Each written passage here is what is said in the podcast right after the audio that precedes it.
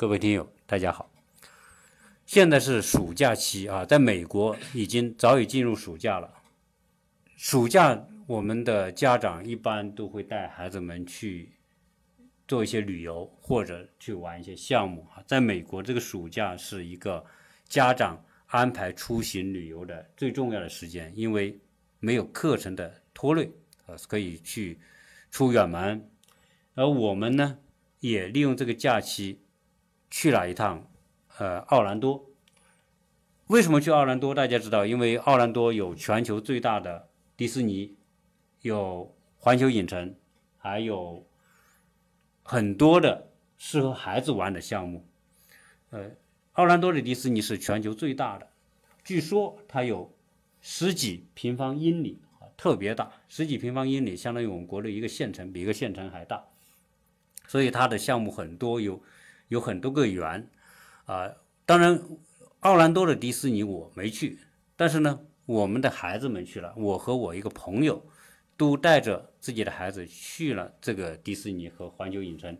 所以呢，这一期我们我特别想请这两位孩子啊，他们是 teenage，现在在美国呢，就是他们是初初中啊，初二、初三的学生，他们。眼中的迪士尼是什么样子？他们啊，迪士尼有什么样的？他们对迪士尼有什么了解？啊，有些什么样的园区？啊，他们去了什么项目？以及他们玩完了之后，有什么收获？有什么感受？啊，我们请他们来分享。所以这一期节目呢，啊，应该有可能适合一些相关的家长，或者适合一些啊有差不多年龄的孩子们啊，对。美国的游乐园这个产业，可能有一个间接的了解。当然，呃，等一下我们要请他们来谈的这两位小朋友，他们也只代表他们的眼光所看到的东西，而不代表啊这个迪士尼的这种全貌或者它的一个什么整体的一个标准的介绍哈。这个仅仅是他们的啊个人感受。好，现在这两边呢有两个小朋友，一个是 Jackie，一个是 Eden。我们先请他们啊跟大家打个招呼，好吗？嗯，大家好，我是 Jackie。OK，啊，Jackie，Jackie 是在这边读读八年级，好，就是国内的，相当于是初二。呃，另外一位呢是 Eden，请你跟大家打个招呼。大家好，我是 Eden。嗯，你现在是初呃几年级？我是七年级。对，七年级，啊，七年级相当于国内的初一。初一，好，那他们俩呢都是同龄人啊，就一起，他们是一起去这个迪士尼，是我们呃家长呢我们就没有去，他们自己去，因为他超过十四岁可以独立的，不需要家长陪同去了。好，那么我们现在呢开始请他们俩跟大家分享他们这次游玩的一些。呃，所见所闻和一些看法，好不好？啊，谁先来？呃，这个就是这个迪士尼有四个园，然后它最大的那个园总共有三十五个项目，就很多。嗯，一你就。几天的话，你是玩不完这个园。如果你想全部玩一遍的话，那肯定是玩不。而且有一些项目也是那种可玩可不玩的，呃，就去呃，如果要去搜那些好玩的，就多去网上看别人怎么评价，呃，然后那个过山车，这个迪士尼的过山车跟其外面那些其他的我以前坐过的就，迪士尼的过山车就没有那么恐怖。哦。哎，你们去之前有没有做点攻略？我有啊，我在网上查好多，然后网上说什么，网上有人说什么那个迪士尼的那些呃过山车都不不是很恐怖，就是很快而已，但是不是很恐怖。但是我去坐了一下，还是觉得嗯有一点吓人吧，有点有有一个对，速度是很快，然后坐有点晕那种，然后。啊，它整体下整个过山车过程非常非常快，很快就过去了。嗯，然后。你一共玩了多少个项目？这一次去？呃，三天还是一天？啊，就是你所有玩过的所有玩过，整整三天。啊，对。不，你就光迪士尼是去了几天？三天对吧？迪士尼我去了这三天对三天啊对，玩了几个项目？玩了，呃，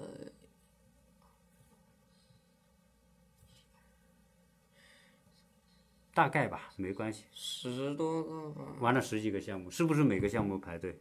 对每个项目都排排队这一点就是，就是你要做好，就是那个排队会很长的那种心理，尤其是那现在这个暑假，暑假就人很多，一个排队就是什么六十五分钟啊，七十分钟这样。哎，我我问一下，就排队的孩子们，不排队的人是以像你一样同龄的孩子为主呢，还是有很多青年比你们大的，或者是是？每个年龄段的都有，有有还有一些很小的小孩子也会去玩过山车，就是这个过山车没有什么什么三百六十度的那个、那个东西。是不是所有项目都有很多人排队？是的，可以这么说。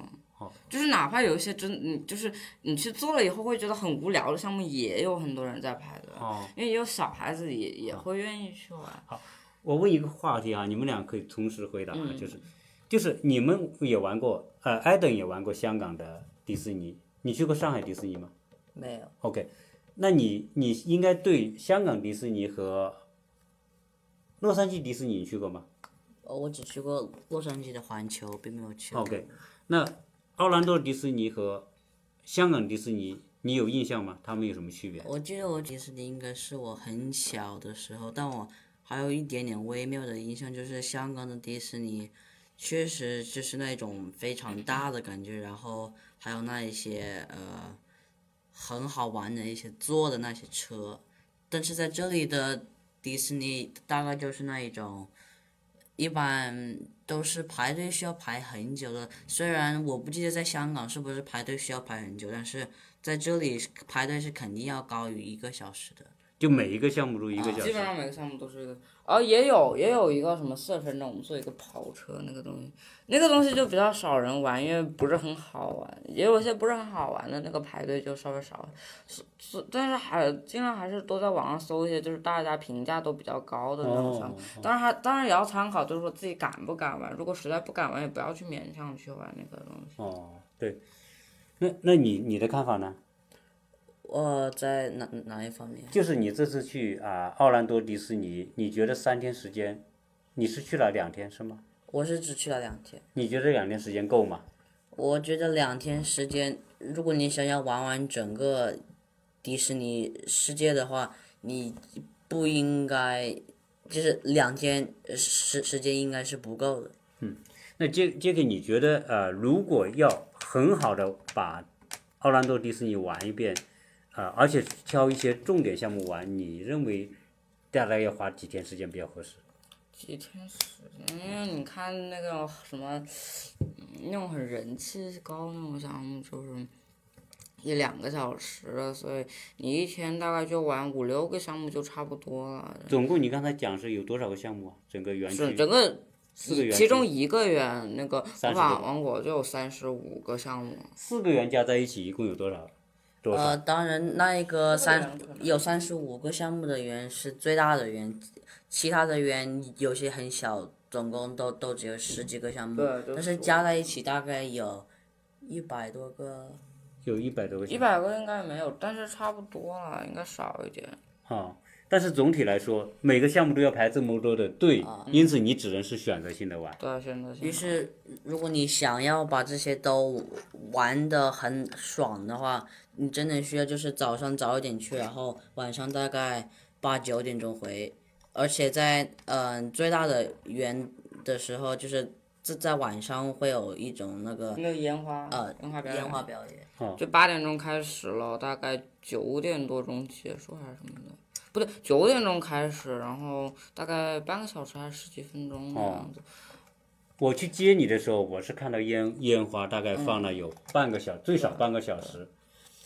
然然后，第关于烟花是每个迪士尼好像主园在闭馆的那个时间都有烟花，每天都有，好像这个我不太清楚，但是魔法王国是有的，因为其他两个园我们都没玩到那么晚。呃，好像呃，我去香港迪士尼的时候，我也看过这个烟花表演，对吗？你看过吗？我不记得了。好这个烟花表演是它最后一个结束项目。嗯是那那这个这个园，像这次你去你们去这个暑期去的话，呃，是不是觉得孩子会相应来说比较多一些？孩子，不一定是孩子了，每个年龄段的人都有啊。每个年龄段有。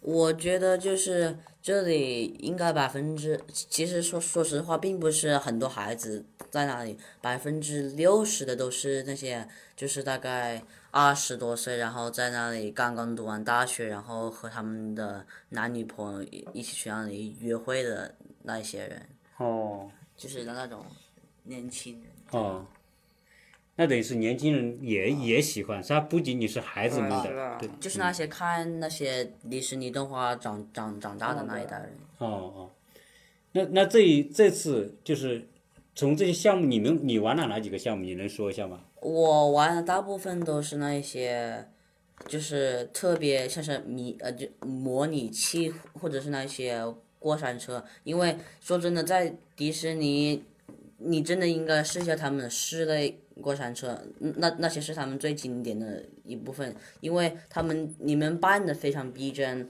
而且如果是室内的话，你里面都是黑色的，你也不需要害怕，就是看到一个巨大的斜坡，然后就在那里尖叫之类的。哎，我好像那个难道不是 Universal 的吗？模拟器那个是在 Universal 的啊，在迪士尼也有很多那样的室内过山车，哎但是没有什么模拟器那个东西啊。有有，哎，好像我记得，这个我记得有一次我跟你在洛杉矶，就是这种好像进一个山洞里面那种那种过山我进一个山洞，我记得那种。一二，哦，我这一生已经坐过六个过山车，是吧？我还以为是五个。啊。哎，但是这里面除了这个还有主题，比如说是不是有什么迪士尼的啊？不，有有有有唐老鸭的，有 Mickey 米老鼠的，没有什么分角色专区，没有角色专区。一般它是分一般它是分了啊啊，你先它是分了一那个，比如那个魔法王国最大的那个，它就分了六个区，啊，分别是大概是什么区啊？什么主街道啊，什么探险岛啊，幻想岛啊，什么大概它是以这种呃这种形态来分的，对吧？差不多，就是他们那个建筑就符合名字。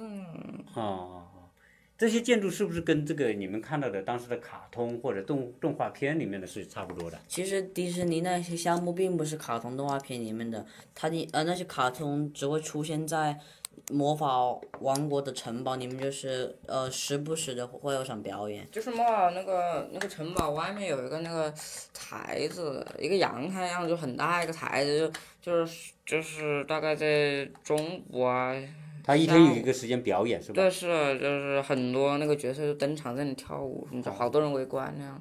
然后然后路上有时候嗯就会经过那个马车来，就是在整个园里面就是有是不是也是小火车？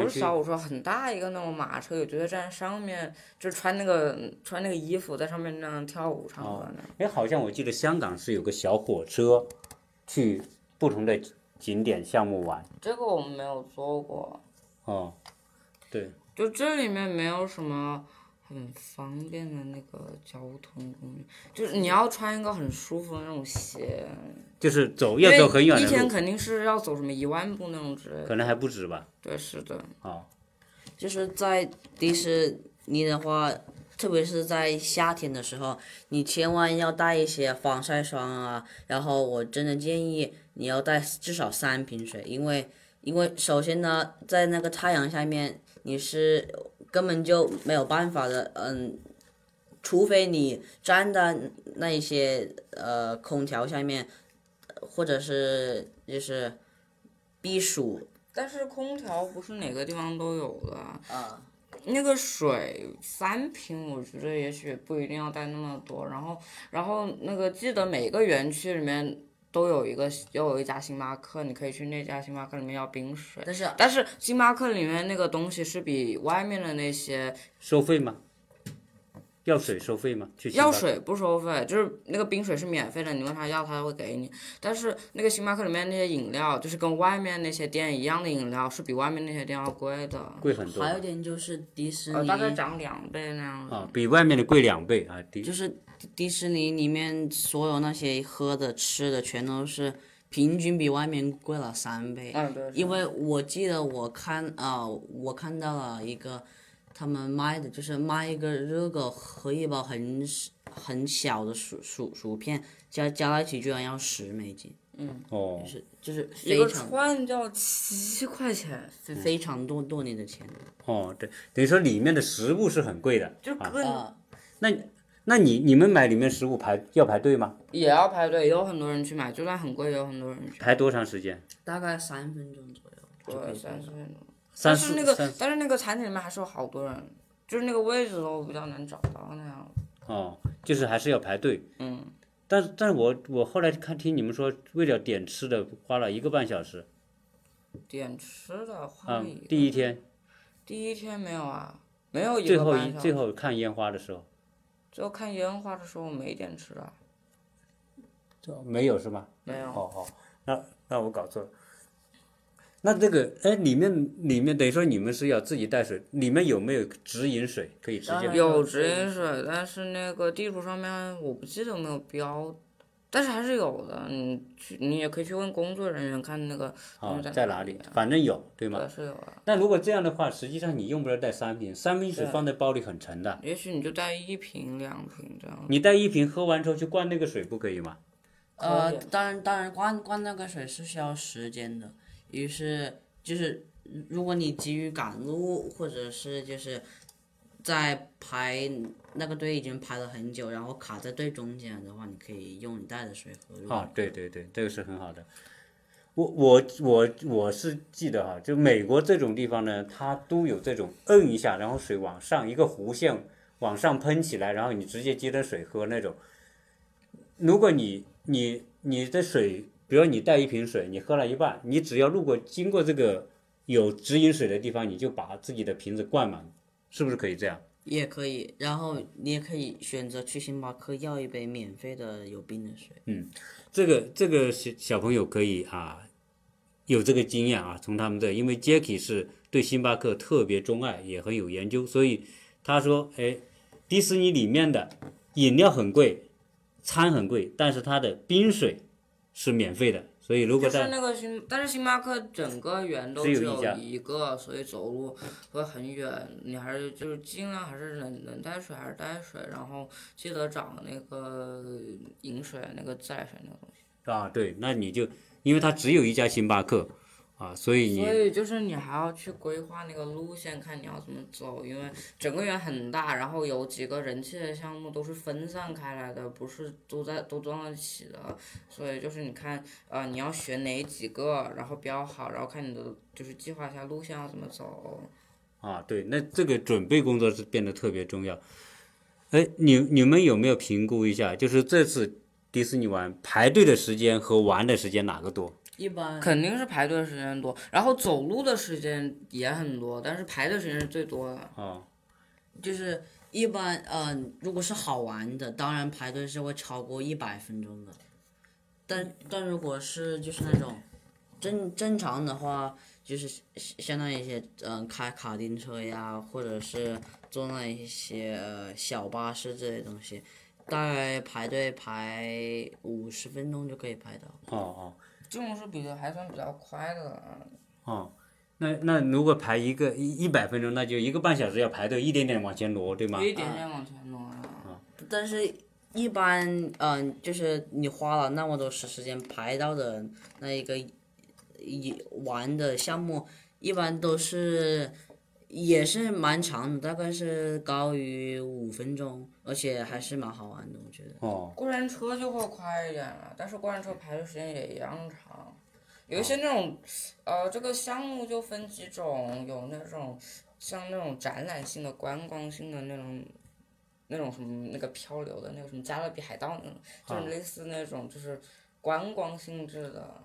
然后还有那种就是像那个坐过山车一样那种，那种就会快很多。哦哦，而且在迪士尼里面，他们很擅长的一点也是就是模模拟器，就是如果你进去的话，你会发现有很多地方都是模拟的一些呃影片里面的片段，就是呃比举一个例子吧，像那个《阿凡达》的，就是你你坐阿凡达是环球影城的吧？没有是在迪士尼里面的。就是像在《阿凡达》里面，你就是做一个一个呃，像是类似过山车的东西，然后速度其实并并不是很快，但是你需要戴一个眼镜，这一个眼镜呢可以就是帮助你看到模拟器里面所有的图片和你将要经经过的地方，但但如果你把那一些东西都取掉，你只能呃一个屏幕，嗯，然后就就就没了。你这个模拟器是三 D 的吗？嗯、有些是四 D 的。哦，四 D。你你感觉它这个效果好不好？看模啊，拟器。挺好的。哦，好，那那个同时你们还去了这个环球影城，环球影城你们有什么值得分享的？我觉得环球影城，因为你们有三个园，然后其中的一个园是水上的乐园，于是当然如果你想要去玩的话，除非你是和很多人一起去，就不要去上乐园了。然后其他的两个园呢，一个就是叫做那个冒险岛，在冒险岛里面都是那些超级刺激的过山车呀，和那一些超级有趣的一些项目。然后还还还有一个就是环球影城的那个专专门的一个主题公园。然后在这一个里面就是它里面最赚钱的一些电影，然后他他就把他们改改造成一些室内的场景。啊，是的。嗯那接接给那个环球环球影城，你给你的印象怎么样？有什么特别有趣的？特别有趣，就是他那个呃过山车，我就记得我们去的那个环球影城的那个，就是我们没有去探险岛那个，我们去的是对面那个那个地方，户外户外过山车只有一个，然后那个那个过山车很吓人，所以我们肯定不敢去坐，呃，所以我们就去坐那种室内的那种，就是让你戴眼镜，然后坐一个车，然后在那晃晃的，哎，那个眼镜是不是我们现在说的 VR 眼镜那种？不是呃，并 VR 没有。但是在那个迪迪士尼里面的《阿凡达》是 VR 眼镜的，VR 眼镜，就是特这个就只是一个四 D 的，就是过滤那个屏幕的。就是 VR 眼镜是你戴着眼镜好像就看电影一样那种，是吧？然后 VR 是把周围的那些东西全部都是黑的，然后你只能看到那个东西。但是那个四 D 眼镜就是你还能看到东西，但是那个就是你还就是你能看到大屏幕，但是还是能看到周围的东西。啊，在呃，在那个环环球的主题公园里面，里面当然有那个哈利波特的专门的一些卖卖礼品的呀，然后里面还有很逼真的一个哈利波特的室内过山车。于是，如果你读过哈利波特的话，我我真的建议你去那个呃看电影，去让你看一下。啊，你那个那个那个场景是模仿电影去做的，当然我没有。但是有一点呢，就是它就是，如果你买的票是一天只能去一个园的话，那么你就不可以在哈利波特那一个地方逛完，那个国王十字车站那里你坐不了车。然后你就是，如果你买的票是一天只能去一个园的话，那你就不可以从哈利波特的这一个去了另外一个园，呃，而且另一个园里面是哈利波特的那一种那个那个魔法学校，呃。哎，魔法学院你你们后来为什么不单独去一趟呢？是因为首首先我们只买哦了一天的票，然后我们的票只能去一天一个园。当然，你也可以买一天去两个园的票，但是那那些票当然会贵一些。如果一天去两个园，够不够时间看两个园？可能也不够吧。就是那个后宫寺里面很多那个场景是按那个原作书和那个和电影做的，然后就是你要去看那些。里面有些就是跟那个原作描写桥段都是一样的那种东西，就是你可以去找啊，然后有没有看电影在里面？电影里面是戴着 3D 眼睛边看着那一个屏幕边边边坐着你的过山车的。车做的哦，就是等于说看电影，就是在在过山车的过程当中看到，是吧？对，是的，哦，然后还还有一点就是，如果你呃是哈利波特的迷，就是粉丝，你你你你当然会记得书中有一个片段，就是当那些呃小巫师们想要进入到那个他他霍格沃茨啊有一个那个分院帽戴头上，然后他跟你说什么，你到哪个园，到哪个园那个东西。就是就是嗯，他们知道你会嗯，就是一些巫师都会穿越一些魔法墙，然后就就到达巫师世界。而且在这里，环球影城做的非常好的就是你在你是肯定一眼瞄就不能找到那个哈利波特的对角巷。对角巷在在哪里的，但是你需要穿越一个很平凡的墙，后面就是绕到它后面，然后你你就可以看到整个很壮观的一一个。按原作来写的，就是你不能一眼看到它，你要去找那样子。于于是我觉得这一个设计非常的酷。然后当你在对角巷，呃，买完东西以后的话，你你你就可以去它旁边的国王的车站，然后坐那一个火车到霍格沃兹去。但是当然，你需要有一天可以去两个人的票，不然的话你是不可以去的。哦，等于说它的小火车是把几个园都连通的，是吧没有，整个环球影城三个园，那个水上乐园跟其他两个是分的。？OK，好，那那你们到了这两个园，总体来说，你如果相对只你们只能选一个项目，就迪士尼和环球影城，你们会选哪一个项目？我觉得环球影城那过山车做比迪士尼要精致一点，迪士尼那过山车就是刺激就完事儿了。好，那我就说，假如现在你去之前，现在只有迪士尼或者环球影影城，你只能买一个票，你会选择买哪个票？环球影城的吧，那你呢？我还是会选迪士尼的，因为环球影城好玩的就，说实话，它真正好玩的就是大概一两部它的电影里面的过山车，然后还有就是哈利波特的东西。但是在迪士尼里面真的有很多很精致的那一些模模拟的模拟器吧，然后还有那那一些很精致的过山车呀，和就是他们造的非常的逼真，我觉得。那现在是这样，呃，你们去迪士尼的门票是多少钱？一百七十五，三天。三天。对，呃，啊一百七十五你是用的当地居民的身份证去买的，对，所以打折，就是这个一百七十五还是打折以后的价。如果不打折呢？三百多吧，啊，如果不三天三百多三天，对，三百多刀，三千，但相当于两千多块钱的门票，非常的贵。你们觉得贵吗？呃觉得很贵。呃，呃，环球的门票是多少？环球的门票哦，一百一百二十五，一百零五吧，一百二十五。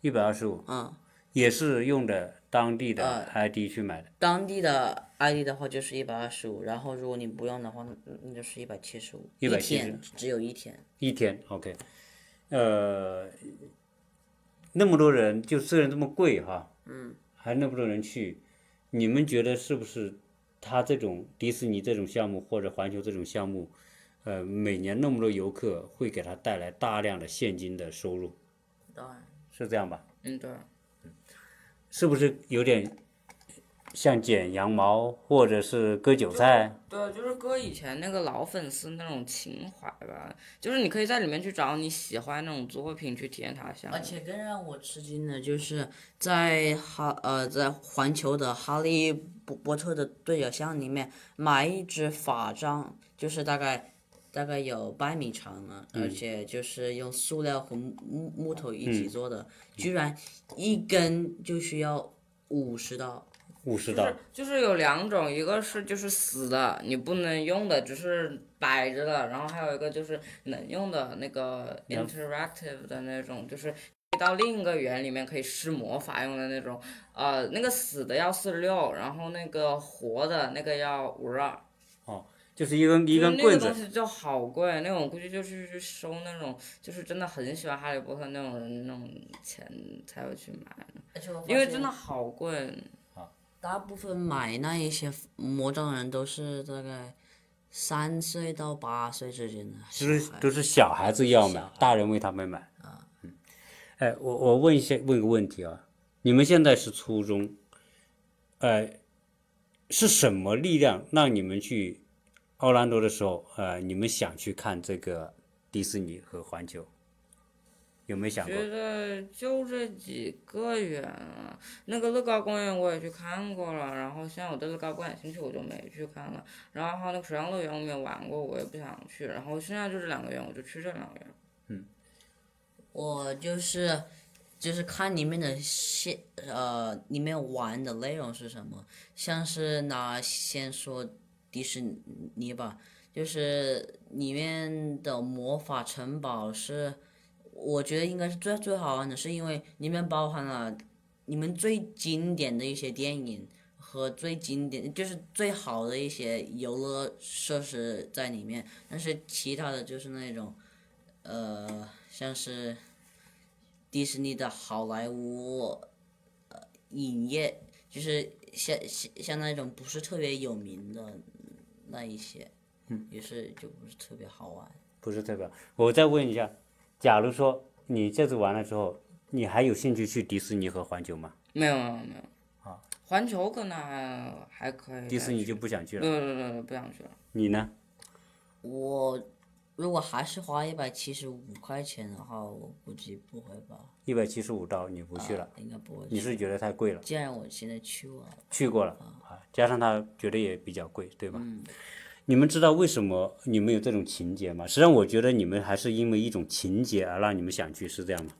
情节。就某些小孩时候的形成的一种对对迪士尼和环球的某一种跟你的关联，或者某一种潜在的喜爱也好，或者一种好的印象也好，反正现在我的好印象全没了。就是因为太收钱了，每一个地方都要收钱，就是想办法，就是能收你的钱，就就就就就收你的。而且特别搞笑的一一点就是，在美国这一些东西，他他知道你排队需要排很久，于是他他就他们就特意做了一种专门赚钱的东西，就是你可以插队，但你需要交钱。插队那个东西不要交钱的。在环球是需要交的。那你但是那个迪士尼那个有一个发出来，那个是不要交钱的，有几个点可以刷，在电流上面看有一个 FP 加的一个那个点，一个灰色图黑色图标那个东西，或者在网上刷也可以，那个东西可以排队快点，就是那种。如果你就另外一个能刷到通是另外一个对，通是另，外一个通道。如果就是能刷到那种人气比较高那种东西，还比较幸运。但是刷到的人很多，就是你刷到了也不一定真的会快多少，但是刷到一定还是有好处。而且当当所有可以刷的名额都被刷掉的时候，你也不能刷。了。哦，它有限是有它它每天每个时间都会刷新，然后呃很多时候剩下都是些那种不起的那种小项目那种的，你也可以点了，但是。啊，点了以后呢，你就要在这个时间段里面去才有才这个发出来哦才有效。哎，你们俩有有有有一种被割韭菜的感觉是吧？啊，有你有被割韭菜的特感觉？别是一杯水就要五美金。一杯水五美金，你你你觉得心里割的心里有点不舒服是吧？当然我没有去买了，但是看着真的都觉得好。你们刚才发现一个问题，嗯，迪士尼，你进去之后门票要钱，加快可能还要交钱，买杯水还要钱，嗯就是你是一个韭菜，一次进去要被他割好几遍，是有这种感觉。就是。砧板上的那个鱼，砧板上的鱼肉，哦，还有就是要介意一点，就是如果你们去迪士尼、去环球是去一天的话，千万要记得带吃的进去，并不是在那里买东西，因为在那里买东西超级贵的，就是在在外面大概三块钱的东西，在里面要十块钱。嗯你看麦当劳一个汉堡一块钱，麦当劳一个汉堡一块钱，那里面那个东西我看十块钱。一个串就七块钱，就这么长，不是大概就啊比啊大概十厘米还不到，就吃得饱吗？几厘米的根本吃不饱那种串都要七块钱。那你平时到去麦当劳买个 mac and chicken 一块钱就吃饱了，对，是的，在里面七块钱可以去周围的那个园，那个迪士尼附近看找有没有麦当劳，然后去买两个汉堡带身上，带包里面，然后在园里面可以吃。那个那个食物是让你带进去的，水也可以带，食物也可以带。食所有食物都所以你们有一天进去之前，一人买两个麦肯 chicken，是不是发挥了很大作用？嗯，对，是的，第一，你又吃饱了；第二，还节省了你的钱。钱，还节省了你的排队买食物的时间，吃一些。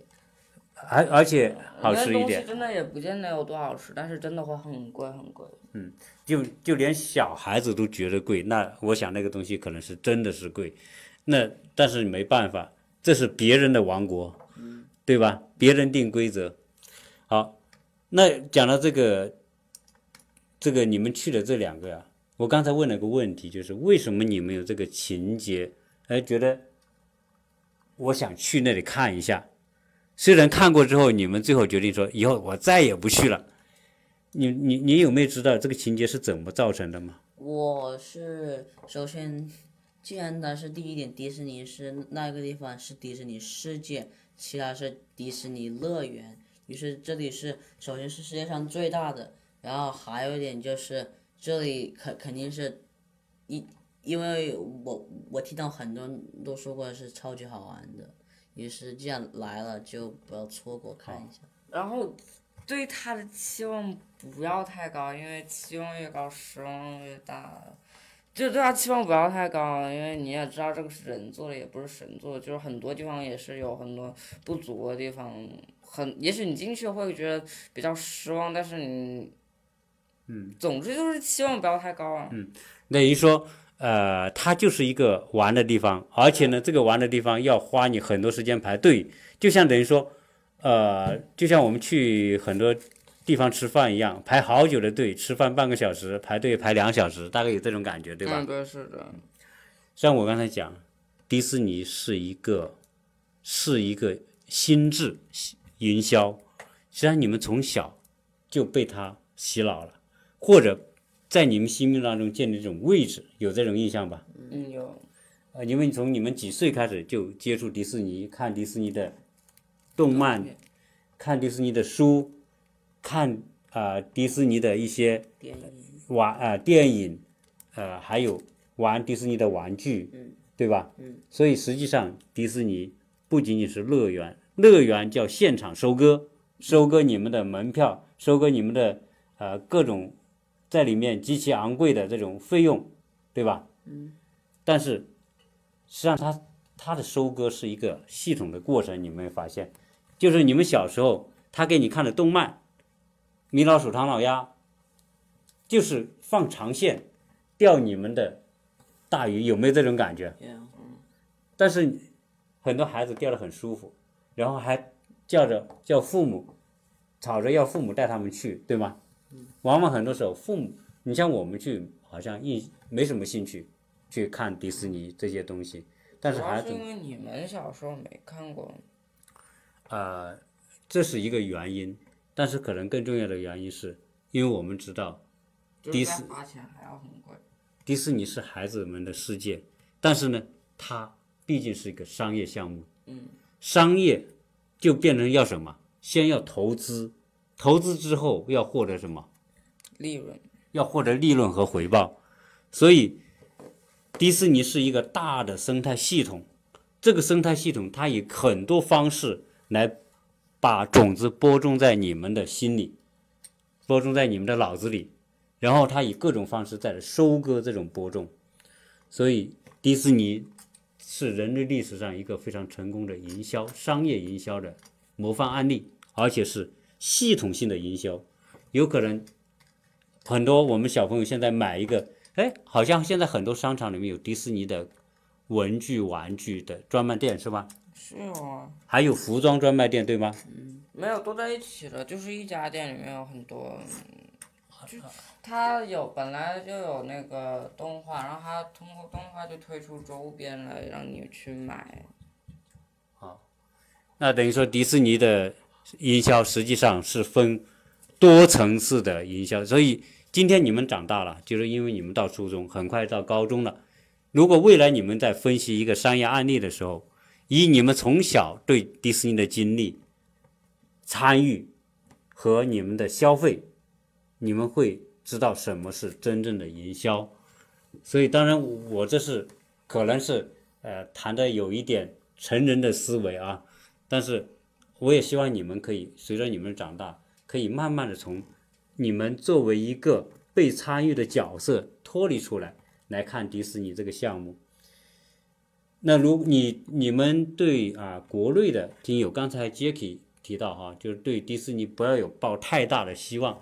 你们对国内的，你看现在很多的国内的大人带着小孩不远万里来投奔这个迪士尼，就是为了来看一眼。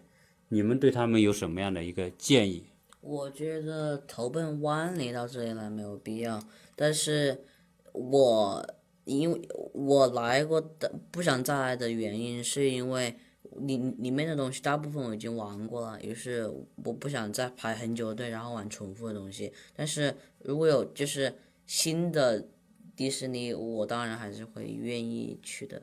嗯，国内的啊，美国的小朋友来迪士尼可能不要万里，但是很多中国的、亚洲的小朋友来奥兰多这个迪士尼，只要亚洲的小朋友来美国迪士尼，那就是万里，他要飞越太平洋，那就是万里。如果再到奥兰多的迪士尼，那是更远，可能是可能是一一万五千公里或者一万六千公里，是真的是我真的觉得没有那个必要。呃，对，那这是你来了之后的一种感受，对吗？就觉得如果假如说从国内，如果有小朋友说我要去看世界上最大的迪士尼，然后要家长从从亚洲把他们带到这边来看，你觉得意义没有太大必要，对吧？没有。那那你有什么建议吗？周边那个商场里面啊，不是，我是说那个国内的迪士尼，没有，我是说这里的迪士尼，它的这个，呃，外面不是外面，就是园内也有一些那种商店去卖它的这些周边，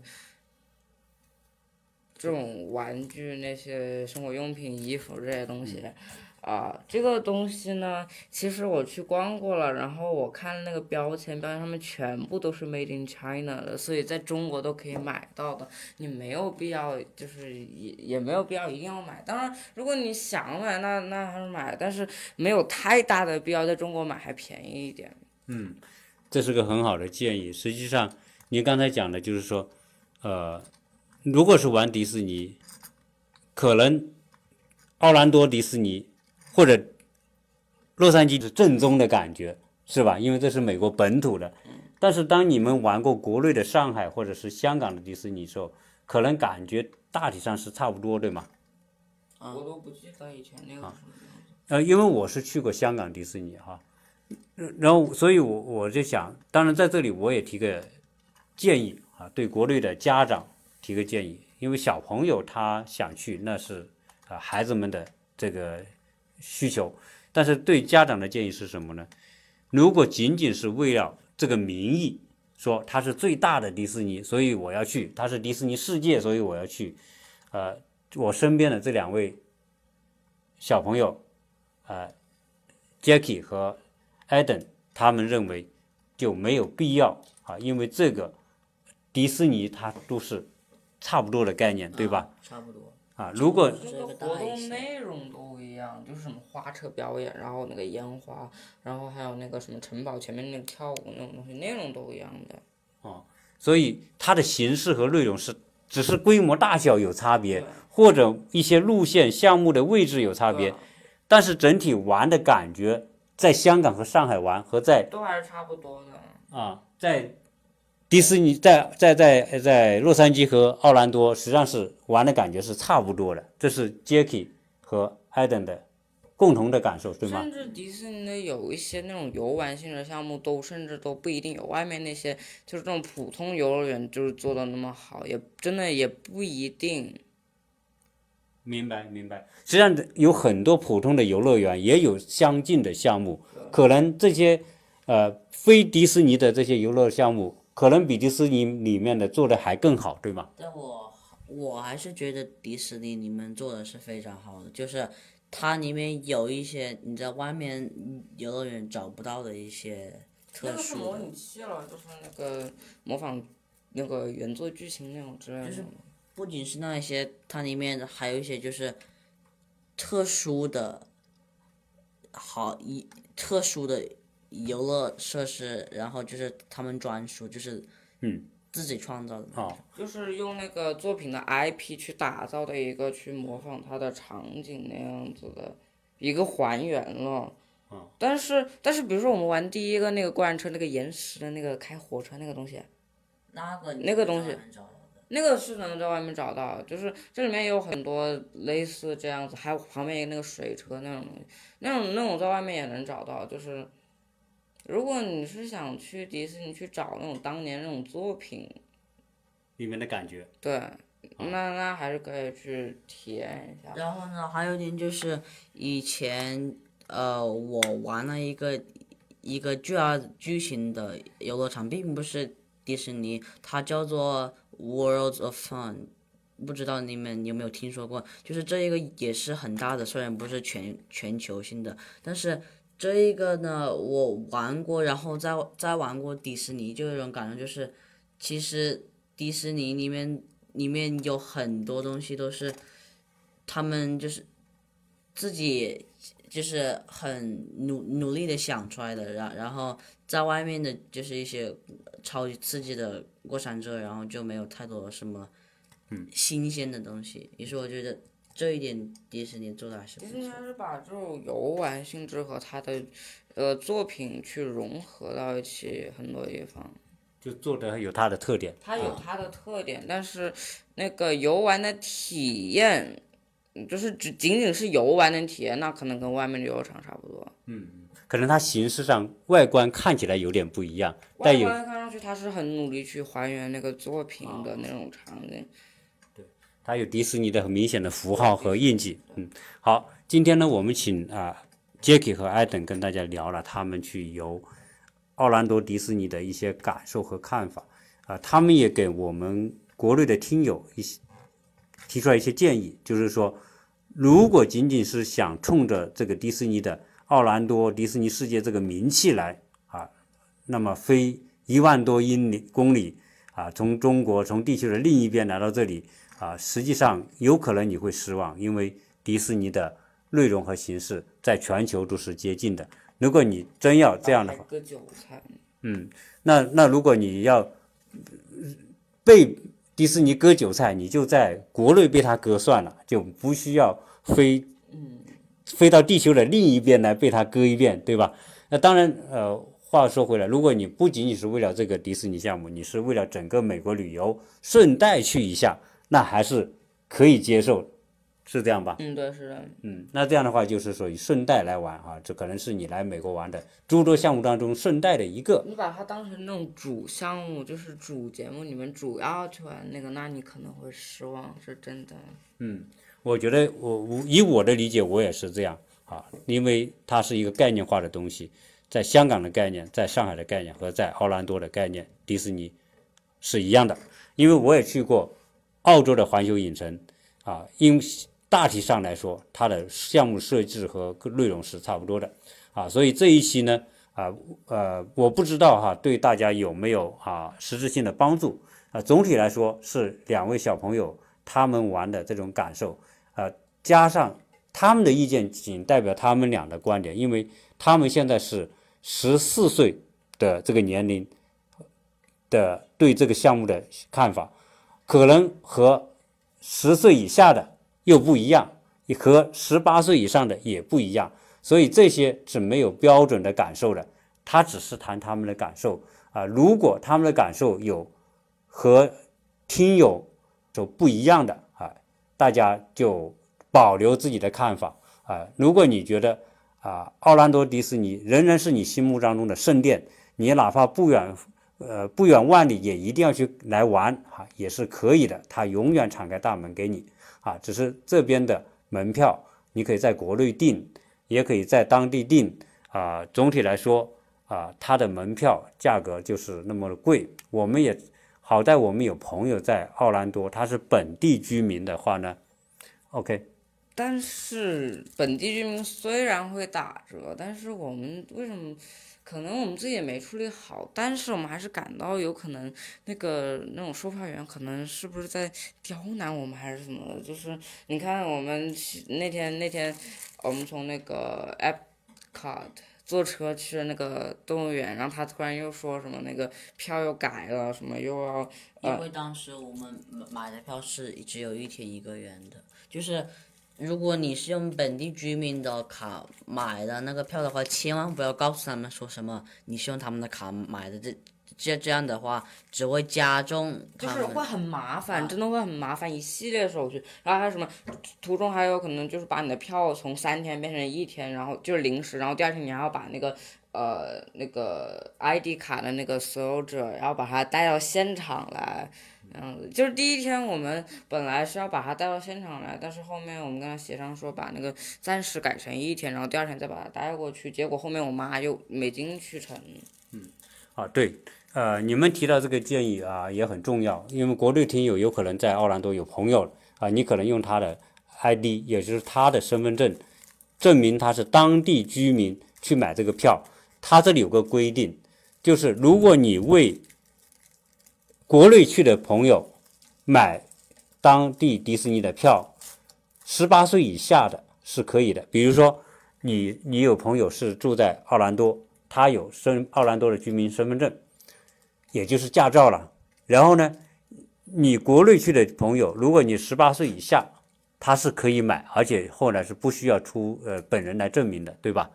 假如说你是成人，比如说你是十八岁以上，也用他的。